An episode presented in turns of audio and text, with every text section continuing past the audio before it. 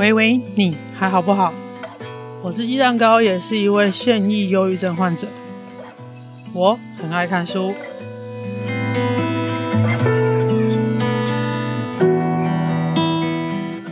好啦，时光飞逝，我突然发现我的第二季读书会迟迟没有上架。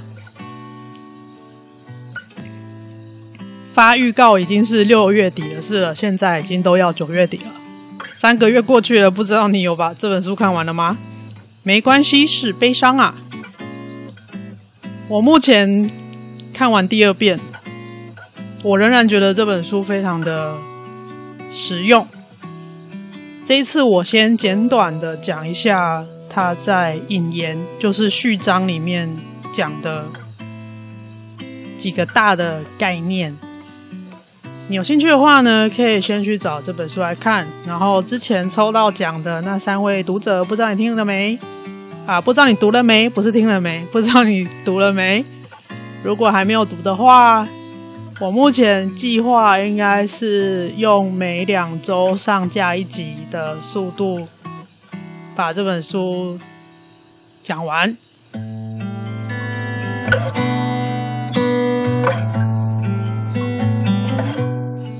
次他主要他要讲的这个没关系是悲伤啊，It's okay to be not okay。我觉得英文的书名其实更贴近他想要表达的意思啊，就是其实面对重大的失落、失去，出现这个悲伤反应是很正常的事情。他主要想要表达的是这件事。所以，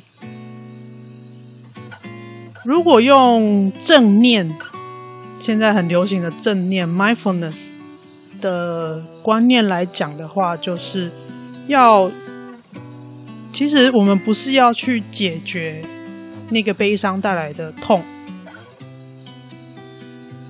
我记得有医学研究过，就是那个心理上感受到痛，你的身体真的会感觉到。再痛，就是啊、，you break your heart and your body will hurt。就是当你心碎的时候，身体也会感觉到真的痛，所以心痛是真的会痛。那么面对悲，面对重大的悲伤或重大的失落的时候，我们一定会感觉到痛苦。这本书想要提倡的概念是有点类似 mindfulness 正念那边的概念，就是你要跟你的痛苦相处、共处，而不是试着把它排解掉、把它解决掉。这两件事情是完全不一样的。里面就有一个妈妈有分享，就是她的小孩过世了。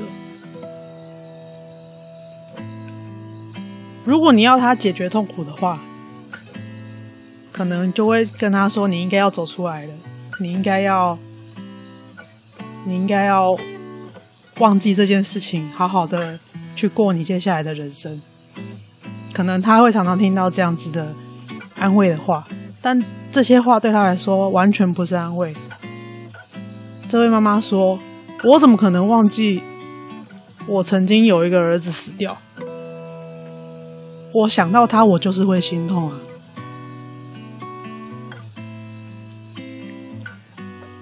所以活着的人能做的事情，其实是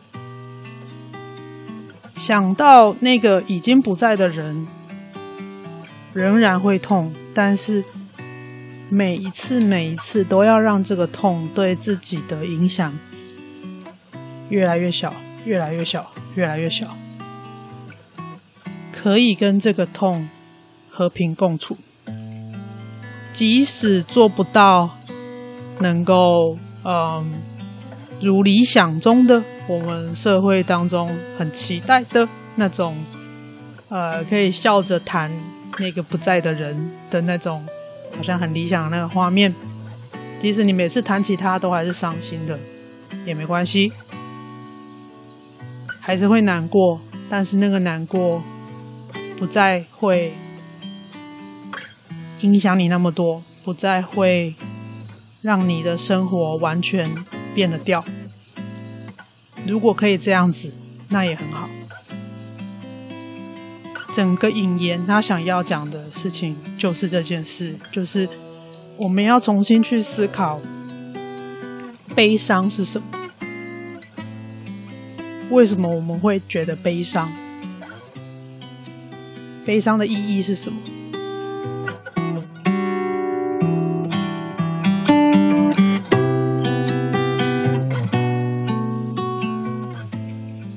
面对失去跟死亡，每一个人都会觉得很悲伤，所以这个是一个很正常的反应。不一样的是，悲伤对每一个人的影响是不一样的。我们能做的就只有尽量让悲伤对我们的影响少一点，然后去好好的看。你的悲伤是怎么一回事？作者认为，只有正视自己的悲伤，才能够好好的处理，或者是说去照顾悲伤。可以这样子想，就是假设他是身体上受了一个伤，你去好好的去照顾那个伤口，而不是把伤口盖起来，当做没有看到。因为你把伤口盖起来，当做没有看到，那很有可能在里面继续感染，或者是你外表长好了，但是里面是烂掉的。唯有好好的去把你的伤口清创啊，该做的该做的消毒做一做啊，让那个伤口慢慢的从里面长出来。也许它会有一个疤，也许它会呃干屁吗？台语是这样讲，干屁。就是它会结一个痂在那边，有一个痕迹，你会知道那里曾经受过伤。也许可能有的人体质的关系会有蟹足肿什么之类的。Anyway，嗯、um，你知道伤口在哪里，但是这个伤口不会再对你造成很大的伤害。有可能它会稍微限制了你的动作、你的活动，但是你知道。比起受伤的当下，它不再对你有那么大的影响。这个在面对悲伤的时候，概念是一样的。引言，这个这一大段大概想要讲的概念就是这样。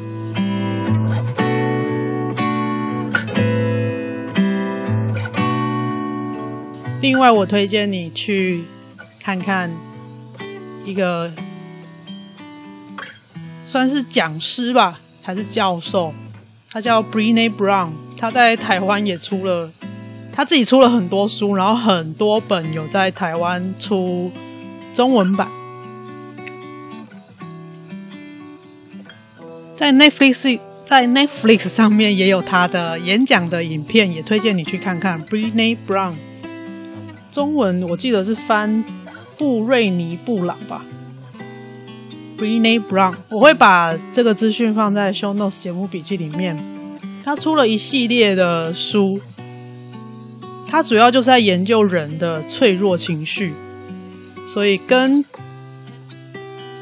没关系是悲伤啊。这个这个心理师他在聊的事情是很，我觉得概念是接近的啦。不过他同一个主题的书，然后这样一直出一直出，每一本都很会卖，我觉得他也是蛮厉害的。那么。以他的书的话，我会推荐他比较早期的，就是《脆弱的力量》跟《我已经够好了》。他在讲的事情也是类似的，就是你要跟你的脆弱同在，这样才是勇敢的表现。能够跟自己的脆弱同处的人，才是勇敢的人。他想要 Brené Brown，他现在。主要在推的、在倡议的概念是这个东西。